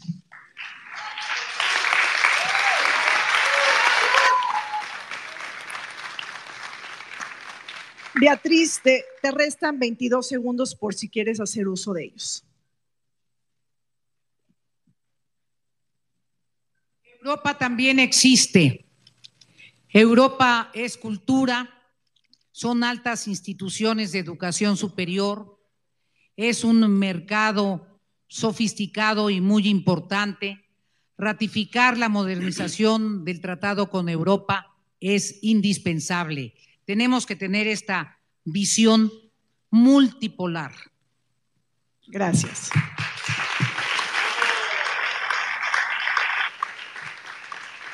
Xochitl, adelante, un minuto 36 segundos. Yo confirmo y digo que tenemos que relacionarnos con todos los países, pero no con países que tengan dictaduras. Ese es, y, y por supuesto que hablaremos de Europa en otro foro. Yo quisiera decir, eh, la invasión de Rusia contra Ucrania, pues hizo muy, nos hizo ver que estamos viviendo en un, en un país que cambia Debemos, y yo insisto que debemos fortalecer nuestra relación con América del Norte. Ya tenemos un tratado de comercial con ellos y yo propongo que construyamos un acuerdo en dos materias, un acuerdo adicional. Uno, en temas de energía. Las empresas europeas se están relocalizando a América del Norte por el costo de la energía. Canadá es un país que tiene mucha energía hídrica. Estados Unidos es una potencia en gas y México podría ser una potencia en energías renovables si nuestros políticos se dieran cuenta de hecho. El otro acuerdo que yo propongo que hagamos es un acuerdo en materia de seguridad. Delitos son muchísimos que son transfrontera. Tráfico de drogas, tráfico de armas, tráfico de personas, tráfico de órganos, lavado de dinero y trata. Por lo tanto, yo propongo una cooperación en estrategia, inteligencia y tecnología. Estos son claves para resolver nuestros problemas. Hablemos con transparencia, honestidad y sin miedo. Vayamos a una nueva etapa de integración con América del Norte. Gracias. gracias.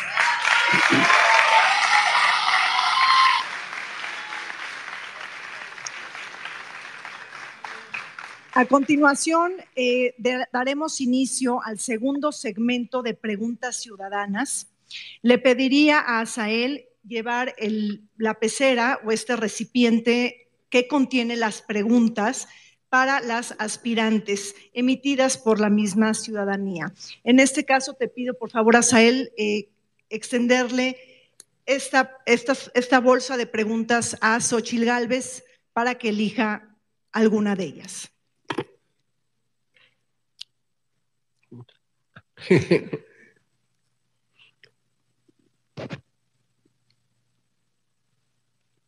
Muy amable.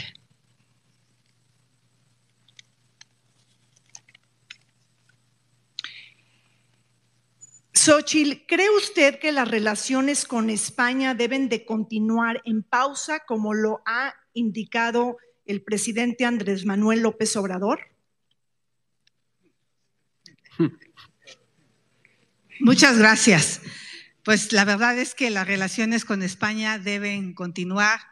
Yo creo que no podemos cambiar el pasado, pero sí podemos construir un mejor pre presente para los pueblos y comunidades indígenas. Y ojalá el presidente fuera congruente en su defensa, porque esto de pedirle perdón a alguien que ya no está y a alguien que no lo hizo me parece muy interesante, pero sería mucho mejor que el presidente enviara al Senado de la República la reforma constitucional en materia de derechos indígenas que recoge los acuerdos de San Andrés de la Rainza. Eso, eso sería mucho mejor que andar exigiéndole a España un perdón. La relación con España me parece indispensable. Miles de españoles viven en México y ahora llama la atención cómo miles de mexicanos están yendo a vivir a Madrid. Es más, por ahí un chiste que las corredoras de bienes raíces solo reciben llamadas si viene del más 52. Muchos lo están haciendo por un tema de seguridad a sus personas. Otros lo están haciendo quizá por el miedo que le han tenido a este gobierno. Así es que yo sí creo que la relación con España se debe de fortalecer y por supuesto yo nunca he creído en esa pausa.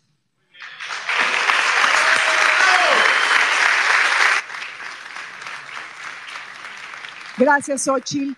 Asael, te pediría eh, dirijas este recipiente de vidrio o esta pecerita para eh, Beatriz Paredes, quien va a elegir una pregunta ciudadana.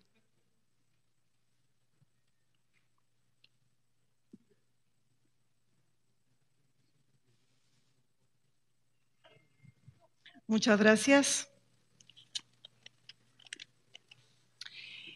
Beatriz, ¿para qué preocuparnos por la geopolítica? Bueno, estamos hablando sobre geopolítica. Dice, ¿para qué preocuparnos por la geopolítica y dónde queda México? ¿Restablecerías organismos como el cancelado Pro México o el Mexican Investment Board?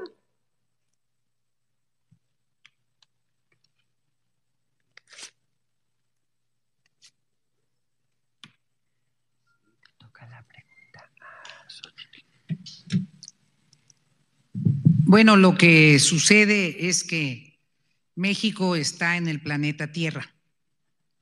Y como está en el planeta Tierra, sí es importante preocuparnos por la geopolítica.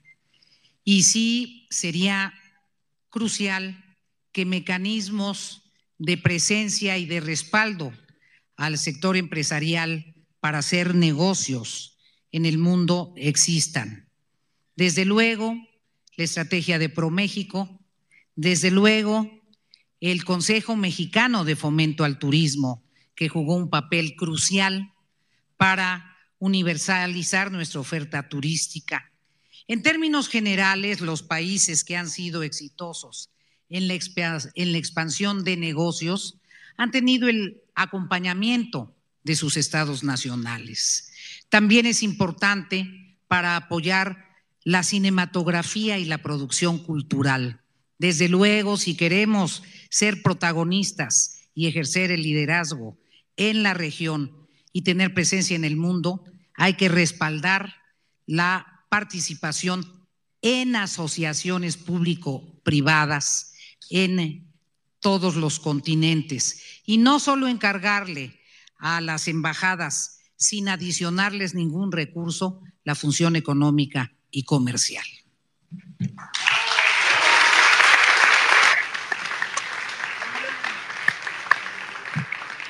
Pues ahora como moderadora eh, me permito hacerle una pregunta dirigida a Xochitl Galvez. De convertirte en la coordinadora del Frente Amplio por México, ¿cómo inspirar a que más mujeres mexicanas busquen un rol de liderazgo en la política internacional? Más mujeres negociando la paz, más mujeres embajadoras y cónsules, más mujeres en organismos regionales e internacionales.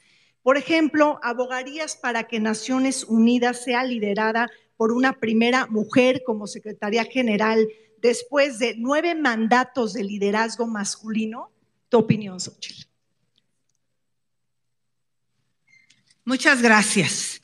Lo primero que haría yo es rescatar la red consular más grande del mundo, de México en Estados Unidos, creo que debemos apoyar el servicio profesional de carrera que existía en Cancillería. Con gente profesional estoy convencida que muchas de ellas son mujeres y necesitamos, yo con todo respeto, sí creo que necesitamos nombrar más embajadoras y también embajadores con servicio civil de carrera. Realmente lo que ha pasado en el Senado con cada personaje que hemos nombrado, pues yo mil veces creo que había en el Servicio Exterior Mexicano una gran cantidad de mujeres con los perfiles idóneos para ser eh, embajadoras y para estar en posiciones relevantes en los organismos multilaterales. Por supuesto que apoyaría la idea que tuviéramos una secretaria general de las Naciones Unidas. Trabajé muy de cerca con mi querida Patricia como responsable de la COP26 justamente en España y creo que hizo un papel realmente relevante. Yo la quiero felicitar desde aquí y también pues impulsar a la mayor cantidad de mujeres, no solo en el Servicio Exterior Mexicano, sino en todo el gobierno y también que ya participen en las empresas públicas como parte de los consejos de administración. Muchas gracias.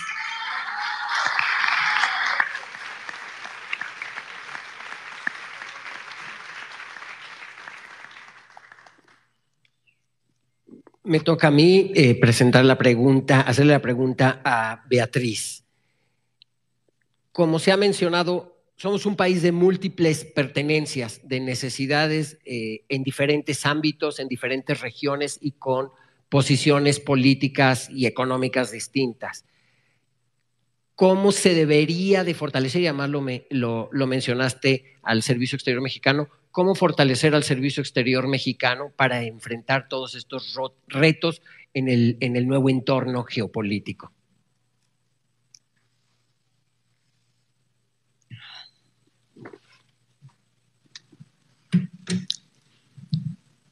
Desde luego, he propuesto que los consulados se queden en el sistema de la red consular con los recursos que captan que todo lo que captan los consulados se quede en la red consular, que no se lo quite la Secretaría de Hacienda. Eso cambiaría el nivel de ingresos y fortalecería verdaderamente a los consulados. Es fundamental respaldar una red de consulados móviles. Hay que multiplicar la oferta de plazas. Es esencial que todos los egresados del Instituto Matías Romero tengan la certidumbre en un plazo determinado de años de que van a poder incorporarse al servicio exterior. Y es esencial que los diplomáticos de carrera puedan recibir a tiempo y con oportunidad una pensión digna. El servicio exterior mexicano merece ser tratado como ellos tratan a México en el exterior. Mi admiración y mi respeto nos prestigian y eso merece mi aplauso, mi aplauso y mi reconocimiento. Gracias.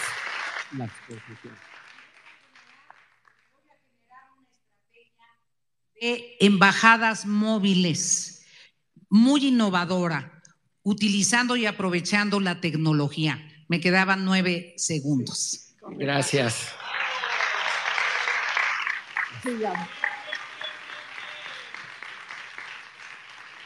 Bueno, pues eh, terminamos con este tercer y último bloque temático. Eh, Natán, sin duda, eh, me parece que ha sido un ejercicio clave para tener una mirada proactiva y prospectiva de lo que sucede allá afuera. Y es que los temas internacionales terminan convirtiéndose en temas, los internacionales terminan convirtiéndose en temas nacionales y locales y no olvidemos que esta, la política exterior es una palanca para generar crecimiento económico y desarrollo social. La política exterior genera empleos, genera inversiones, genera comercio, genera becas, turismo y también cooperación. Nathan. Así es, la verdad traía escrito qué poder decir acá, pero la verdad es que como internacionalista me emociona mucho ver a, dos aspirantes con ese entusiasmo de elevar el tema internacional. Es un tema que cuando no está, cuando está, muchos no lo ven, pero cuando no está, sí puede afectar mucho. O sea que la verdad, qué mejor que poderlas ver a ustedes hablando de esto. Y para terminar, pasaremos a los mensajes finales, donde cada una de las aspirantes tendrá hasta tres minutos. Y comenzamos con Xochitl, por favor.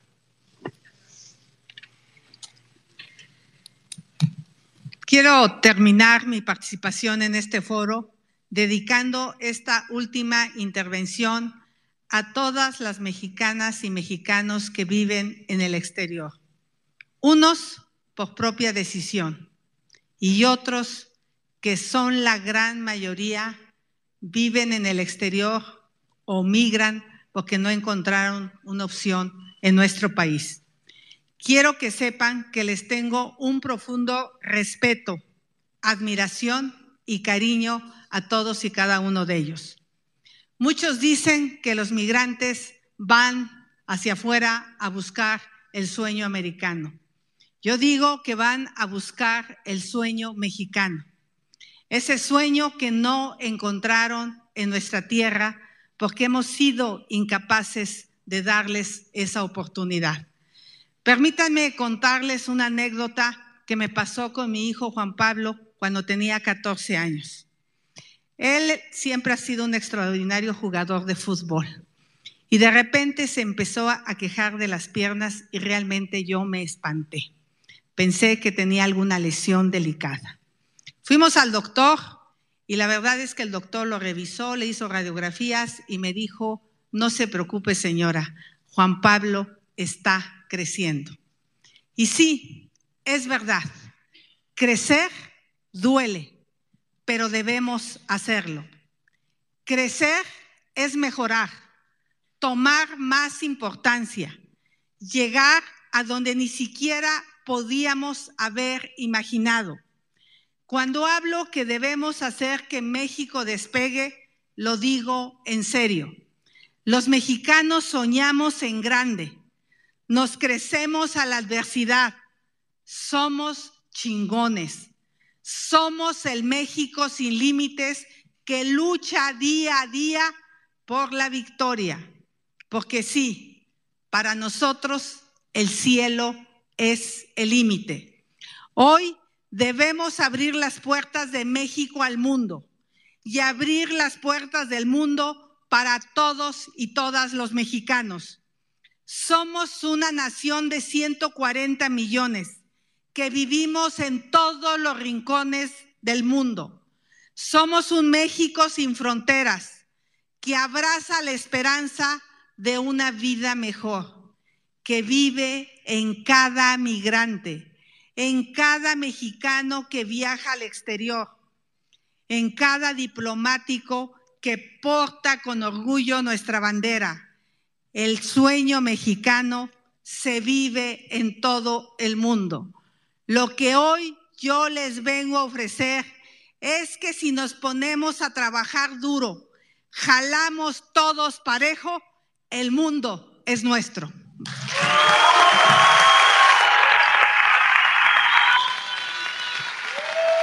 Gracias. Gracias, Xochitl. Beatriz, por favor.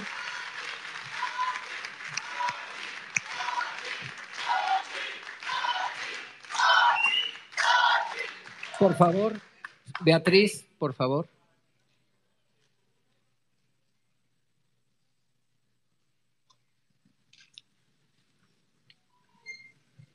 Gobernar en el siglo XXI, en un país con las características de México, la decimoquinta economía mundial, 140 millones de habitantes, de múltiples pertenencias, es una enorme responsabilidad. Formamos parte del bloque económico de América del Norte, dinámica económica que marcará el destino de Occidente. Somos líderes compartiendo con Brasil la posibilidad de guiar el desarrollo de América Latina y el Caribe, respetando a nuestras naciones hermanas, porque jamás jugaremos un rol imperial. Pertenecemos a la cultura hispanoamericana. Como dijo Carlos Fuentes, la diplomacia y el diálogo son las vías más transitables para evitar la violencia y establecer la fraternidad. Pero nuestro continente está enfermo de violencia. Nuestro continente está sacudido por el crimen organizado. Nuestro continente está lastimado por políticas migratorias represivas. Nuestro continente no está abriendo las oportunidades para millares de jóvenes que se pierden en la drogadicción. Nuestro continente tiene las tasas más altas de trata de personas y de trata de jovencitas. Esa es la verdad.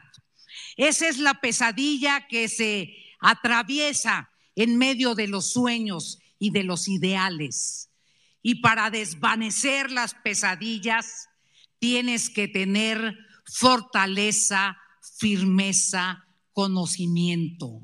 Para lograr que los ideales se vuelvan una realidad, no basta enfrentarte a los molinos de viento, sino rehaciendo la fortaleza, estimular la participación de todos.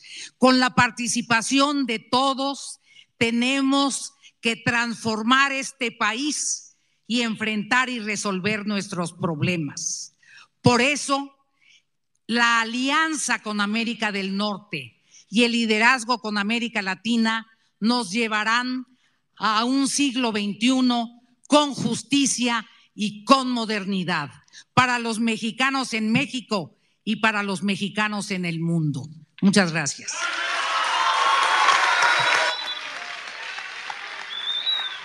Muchas gracias. Ya con esto. Vamos. Ven, ven.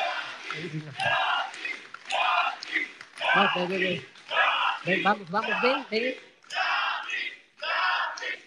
¿Te dejo esto aquí?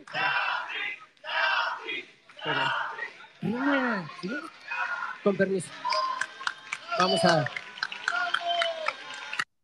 Pues realmente, realmente muy, muy emocionantes los finales. Espero que lo hayan disfrutado tanto como lo disfrutamos nosotros. Se hablaron de conceptos muy interesantes. A mí me gustaría subrayar ahí, escuché eh, a, Beatriz hablar de la guerra entre Rusia y Ucrania y caray, eh, no es ninguna guerra, es una invasión rusa a, Ucrania. Eh, creo que eh, en, la forma como nos expresamos también revelamos mucho de cómo pensamos. Es, que, el, que el bagaje que traemos dentro es, me parece, como alguien dentro de Sociedad Civil México que promovemos la defensa de los derechos humanos, también abrazamos, y creo que es muy importante, eh, subrayar la violación a la soberanía de un país eh, como Ucrania, que está siendo invadido por su vecino del norte. De verdad, es, es una invasión y es violatoria de cualquier tratado internacional y de los derechos humanos. Eh, no es una guerra. No es que Ucrania le haya declarado la guerra a Rusia o que Rusia le haya declarado la guerra a Ucrania. No, es, es, es una hegemonía rusa invadiendo un eh, territorio que formó parte de la Unión Soviética en algún momento y que quieren recuperar por medio de una, de una estrategia militar. Eso es lo que está pasando. Y de verdad, eh, vamos, no se trata de quedar bien con los rusos, se trata de decir las cosas como son. Lo que está sucediendo es una invasión a un país libre y soberano. Eh, adelante, te escuchamos, Paz con Diálogo. Cuéntanos primero tu reflexión, cuéntanos dos cosas, cuéntanos qué, te parecieron eh, las exposiciones, cuéntanos también quién, quién te pareció que lo hizo mejor eh, y, en dónde ves áreas de oportunidad. Gracias.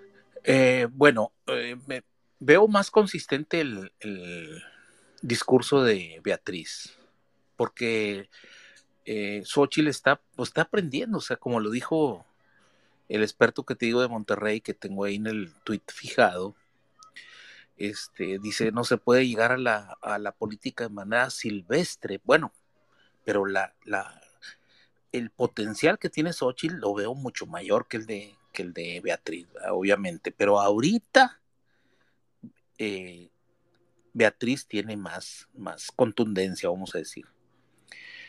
Pero Xochitl ahí, ahí la lleva, o sea, tiene que ir aprendiendo. Ahora, yo quería ahorita mandarte un pase a gol, sociedad, pero lo quiero cambiar por, para comentar una anécdota. ¿Cómo la ves? A ver, si, si te lo echas breve, vamos a estar aproximadamente entre 45 minutos y una hora eh, eh, para escuchándolos y hay muchísima gente que quiere hablar, entonces adelante. Ok, rápidamente, mira, aunque te dije que estoy en San Antonio, Texas, yo soy de Piedras Negras, Coahuila, la frontera donde está el, el, el problema migratorio fuertísimo. Ahora, yo cuando nací, pues nadie me dijo cómo era el mundo. Yo muchas veces vi llegar a, a migrantes a mi casa, aunque no teníamos dinero, éramos más o menos pobres, y muchas veces los batié, o sea, pero, no, nadie me explicó, yo no sabía, llegaban la gente de Guanajuato, de, y les decía, no, pues no hay, y, y eso me ha perseguido toda la vida, o sea, yo dije, híjole, si me hubieran dicho, yo pues les hubiera dado un taco de lo que fuera, pero pues bueno, no, nadie me explicó, ni modo, así fue. Ahora ya nada más les quería decir, si sabes por qué les dicen los mojados tu sociedad? Pues porque cruzaban el río y se les mojaba la espalda, que no se les secaba. Exactamente, o sea, eh, Piporro hizo algunas películas de eso. Lo que pasa es que yo también, cuando nací, pues no sabía, yo estaba ahí en